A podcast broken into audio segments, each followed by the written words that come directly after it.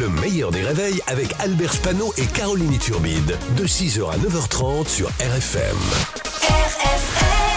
Limité à 80, Pascal Atenza. Il est tous les matins à 7h15 en direct sur RFM pour nous faire rire et chez nous ça marche. Bonjour Pascal Atenza, enfin pour Oui, l'instant. Il y en a qui ont essayé et ils ont eu des problèmes. Bonjour Albert, bonjour Caroline. Salut Pascal Atenza. Alors on commence par l'immense succès des billets à 1 euro vendus par la SNCF. Oui, des billets euh, de train à 1 euro vendus par la SNCF partis en quelques secondes hier. Alors c'est pour les trains Ouigo Rose.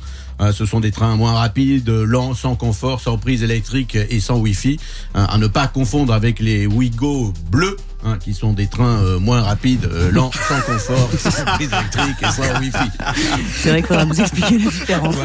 Un des fils de Nadine Morano a été placé en garde à vue après avoir provoqué un accident sous l'emprise de la cocaïne. Ah, ces fils d'immigrés alors. bah si, le fils de Nardé de Morano.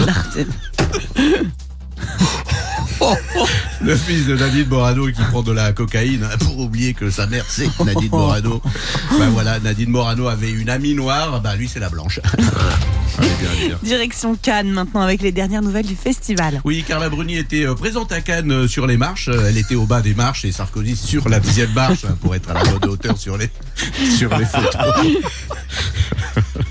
Alors elle était sublime, euh, sauf euh, qu'elle s'est emmêlée les pieds dans sa robe et qu'elle a failli euh, tomber. Ce qui arrivera l'an prochain, Nicolas Sarkozy qui s'emmêlera les pieds dans son bracelet électronique.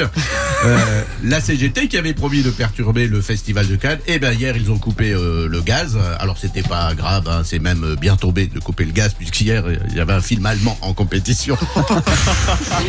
Et enfin, à quelques jours de Roland Garros, on apprend une mauvaise nouvelle pour le français Hugo Gaston. Oui, Hugo Gaston, vous savez, celui qui va perdre. Oui, parce que de- depuis Noah, ça fait 40 ans qu'aucun Français n'a plus jamais gagné. 40 ans. Noah, c'est notre Marie-Myriam à nous du Ouais, c'est vrai, ouais, C'est vrai, c'est vrai. Eh ben, il doit payer une amende de 144 000 euros.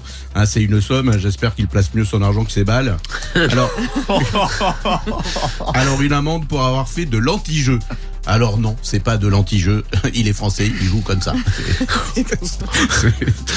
en fait, il a essayé de tricher, mais il a perdu. Le tennis français, quoi. Les seuls sportifs, quand ils trichent, ils perdent quand même. Ouais, c'est vrai. Bravo Pascal. Merci à vous. Pascal Atenza sur RFM tous les matins à 7h15, le replay en vidéo sur le Facebook du meilleur des réveils. Le meilleur des réveils, c'est seulement sur RFM.